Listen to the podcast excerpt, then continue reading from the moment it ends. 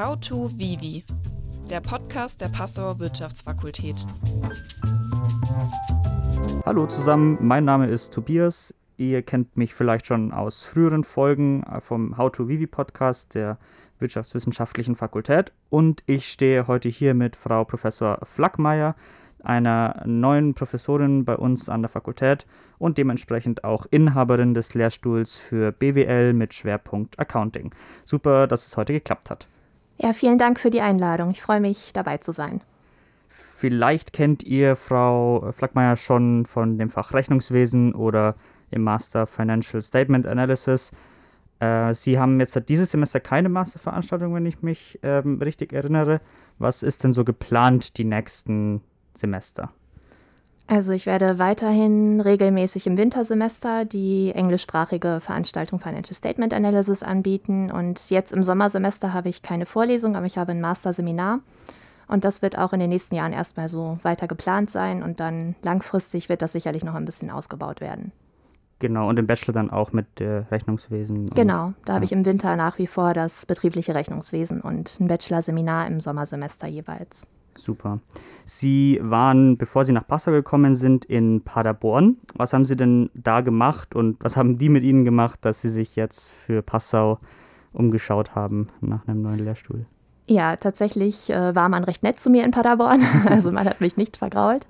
Aber ich muss vielleicht ein bisschen ausholen, um das zu erklären, weil vielleicht auch nicht jeder mit den potenziellen Wegen zu einer Professur vertraut ist. Das heißt, ich habe in Paderborn meine Promotion abgeschlossen und war dann auf einer befristeten Postdoc-Stelle und hatte dann im Prinzip die Wahl zwischen zwei Möglichkeiten. Eine wäre der klassische deutsche Weg zur Professur über eine Habilitation. Da hat man dann eine befristete Postdoc-Stelle und arbeitet, ja, wie gesagt, an der Forschung, an der Habilitation. Und wenn die abgeschlossen ist, dann kann man sich eben auf unbefristete Professuren bewerben. Die Alternative, die in den letzten Jahren immer mehr angeboten wird und auch immer populärer wird, ist die der Juniorprofessur. Im besten Fall mit Tenure Track. Was bedeutet das Tenure Track? Das heißt, dass die Juniorprofessuren nach einer befristeten Zeit, wenn man bestimmte Kriterien erfüllt, in eine unbefristete Professur umgewandelt werden kann. Ja, und für mich war die zweite Variante mit der Juniorprofessur attraktiver, einfach deshalb, weil ich nach, sagen wir mal, einigen Jahren ähm, hoher Flexibilität gerne Planungssicherheit haben wollte. Und ja. das bietet die Juniorprofessur insofern, dass man zumindest weitestgehend selbst in der Hand hat, ähm, ja, wie es weitergeht am Ende, ob man die Kriterien erfüllt. Und man hat eben die Chance, dass es dann zu einer unbefristeten Professur wird am Ende. Super. Und das, Sie haben gesagt, das wird auch immer populärer, sprich, ähm, das ist auch im Prinzip dann im Endeffekt genauso viel wert wie eine früher die, die Professuren durchgeführt worden sind. Ähm, ja, genau. Man spricht dann von habilitationsadäquaten Leistungen. Okay. Sehr sperriges Wort, aber ja. das drückt eben aus, dass diese Juniorprofessur die Habilitation in dem Sinne dann ersetzt. Okay, cool. Und ähm, was war dann eigentlich ausschlaggebend für die Rufannahme, die Sie nach Passau bekommen haben? Ja, also äh, aus dieser Situation der Postdoc-Stelle heraus habe ich mich eben dann nach Juniorprofessuren umgesehen und mhm. mit Passau oder die Uni Passau war mir insoweit ein Begriff, dass ich den Professor Diller noch aus Paderborn kannte. Ich hatte da im Master ein Modul bei ihm als, Stud äh, als Studierende noch. Und das war eigentlich so das, was ich mit der Uni Passau verbunden habe, weil ich wusste, dass er dahin gewechselt ist.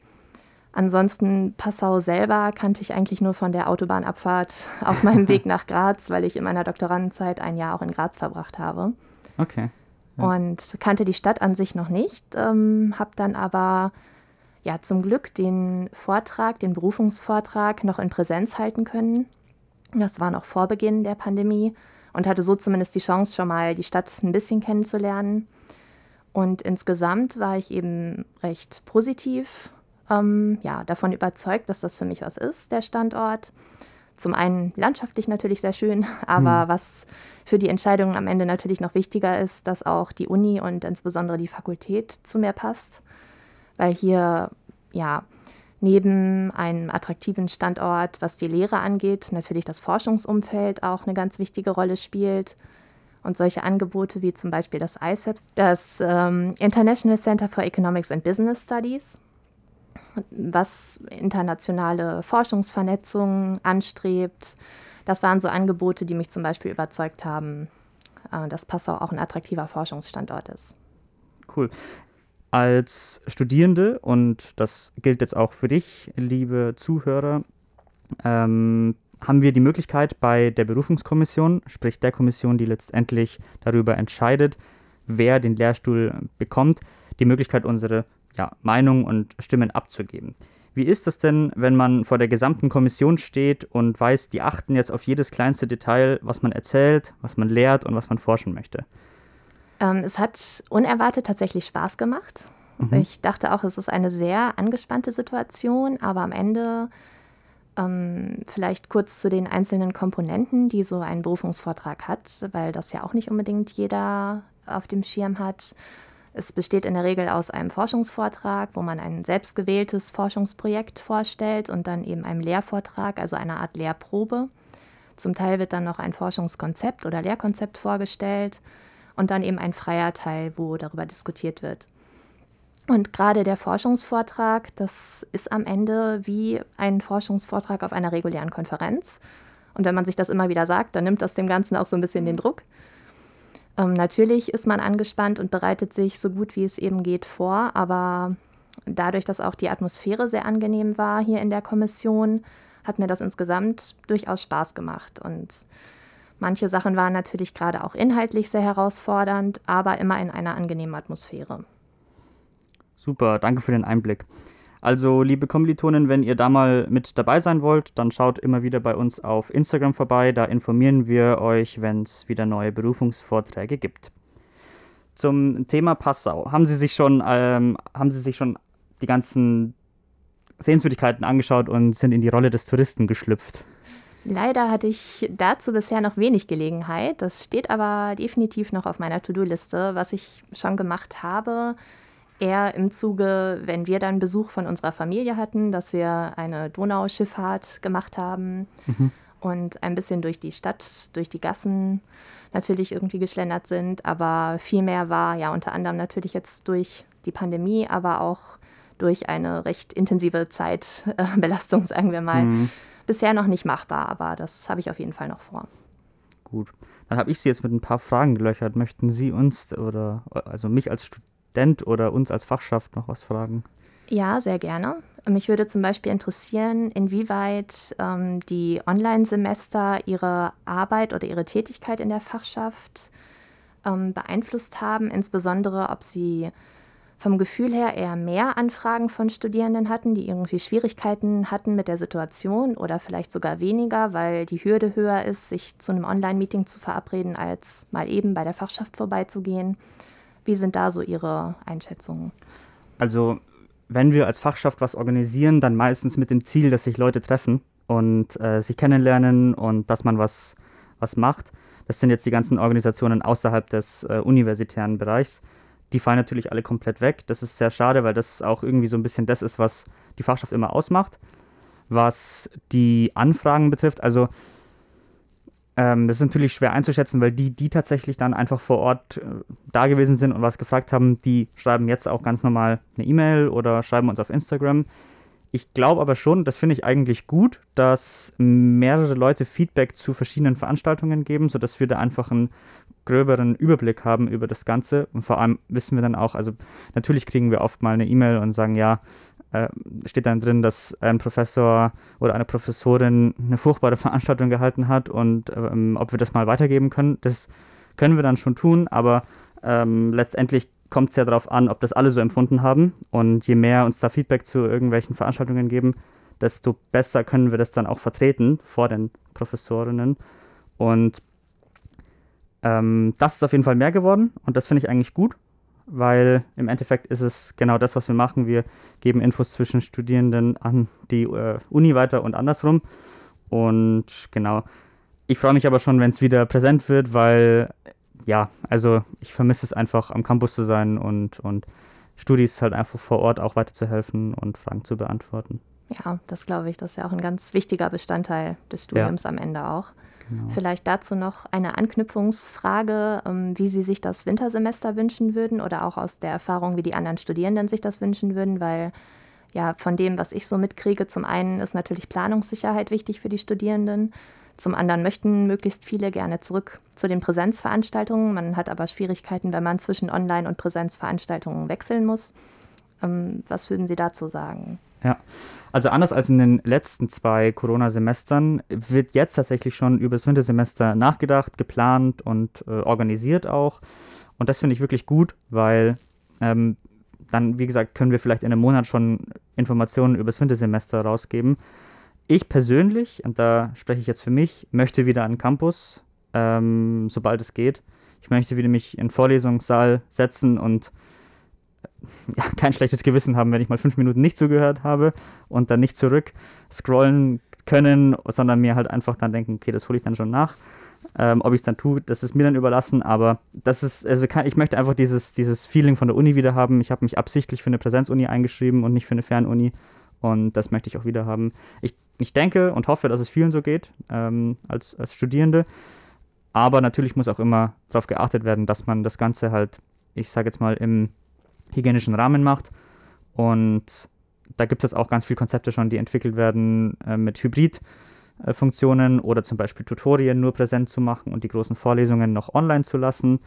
Das fände ich zum Beispiel als gute Idee, wenn man sagt, okay, ich biete meine Übungen oder Tutorien als, als präsent an und ähm, stelle zwei oder drei Tutoren, die da auch bereit dazu sind, wieder in den Seminarraum, habe aber trotzdem noch zwei Tutorien, die digital stattfinden und gleichzeitig auch meine Vorlesung, die digital zur Verfügung steht. Ähm, ja, wir haben jetzt halt im Studierendenparlament die Nachricht bekommen, dass wir die Gremiensitzungen wieder präsent halten können. Sprich, wir werden die Fachschaftssitzung jetzt erstmal wieder präsent stattfinden lassen und testen gleichzeitig auch eben diese Funktion, dass man das gleichzeitig ähm, streamt auf Zoom und die anderen sozusagen trotzdem mitlesen und sprechen können. Und ähm, ja, wenn wir da dann Erfahrungswerte haben, können wir das ja auch ans Dekanat weitergeben und die können das dann an die Lehrstühle weitergeben. Sprich, vielleicht findet sich da eine, eine, Lösung auch für Vorlesungen, aber meine persönliche Meinung ist tatsächlich, dass ich wieder in den Hörsaal möchte. Mhm. Ja. Okay, ja, das geht mir auch so. Genau. Dann würde ich ganz kurzes Update aus der Fachschaft geben und dann abschließend nochmal ein paar kleine ähm, Fragen an Sie stellen. Äh, liebe Kommilitonen, es ist wichtig, keiner möchte es, aber wir müssen es tun. Wir müssen uns zu den Klausuren anmelden. Das Ganze ist noch bis 18.06.2021 möglich über HISQuiz oder über die Lehrstühle selbst. Das Ganze ist davon abhängig, ob die Klausuren zentral oder dezentral organisiert werden. Wir haben ja die zentrale Liste schon bekommen vom Prüfungssekretariat und mittlerweile ist es ja für euch Montag, sprich ihr müsstet die Liste der dezentralen Klausuren auch schon von uns bekommen haben. Das Ganze findet ihr auf jeden Fall auf der Website und auch auf der SUT-IP-Veranstaltung 29.11.0. Die Veranstaltung heißt Get Up to Date mit FS Vivi und da posten wir eigentlich immer alle wichtigen Informationen, eben auch diese Liste der dezentralen Klausuren. Wenn ihr ein äh, digitales Get Up to Date auch nochmal haben möchtet, wie es die letzten zwei Semester auch immer der Fall ist, dann könnt ihr dazu auch gerne Feedback auf Instagram geben. Zurzeit haben wir, wenn ihr keinen Blog oder Bock mehr habt auf BIP, in der Fachschaft das Survival Kit. Da könnt ihr euch einfach einen Blog, Kugelschreiber, Red Bull und andere kleine Goodies noch nehmen, wenn ihr Lust habt und gerade an der Uni seid. Und ja, einfach so ein bisschen den BIP-Alltag versüßen.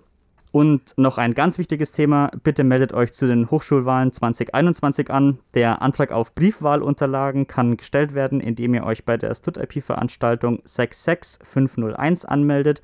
Einfach nur auf Zugang zur Veranstaltung klicken und ihr bekommt den Brief nach Hause geschickt. Genau, das ist schon das Wichtigste gewesen, was zurzeit ansteht. Nutzt, die, nutzt euer Wahlrecht und macht davon Gebrauch. So, nun abschließend nochmal zu Ihnen, Frau Flackmeier, ähm, noch ein paar Entweder-Oder-Fragen. Sie können immer nur eine Option wählen, entweder weil Ihnen die Option mehr liegt oder was Ihnen besser gefällt. Dann einmal in oder Donau? In. Auf jeden Fall. Kaffee oder Tee? Eindeutig Tee. Feste Oberhaus oder Kloster Maria Hilf? Da muss ich leider passen, das kann ich Ihnen hoffentlich vielleicht nach dem Sommer beantworten. Sehr gut. Homeoffice oder Büro? Ah, ganz schwierig. Da würde ich gerne eine Mischung wählen. Ähm, tendenziell Büro. Asynchron oder synchron? Womöglich synchron. Eigenkapital oder Fremdkapital? Eigenkapital, ich bin risikoavers. Sehr gut. Und angenommen, Sie werden auf eine Party eingeladen. Würden Sie eher gehen, wenn die Party Like a Boss oder Tussi Meets Nerd heißt? Natürlich Like a Boss. Sehr gut. Danke Ihnen. Von meiner Seite war es das. Danke für das tolle Interview und wir sehen uns auf jeden Fall spätestens in der Vorlesung wieder. Ihnen auch vielen Dank für das Gespräch.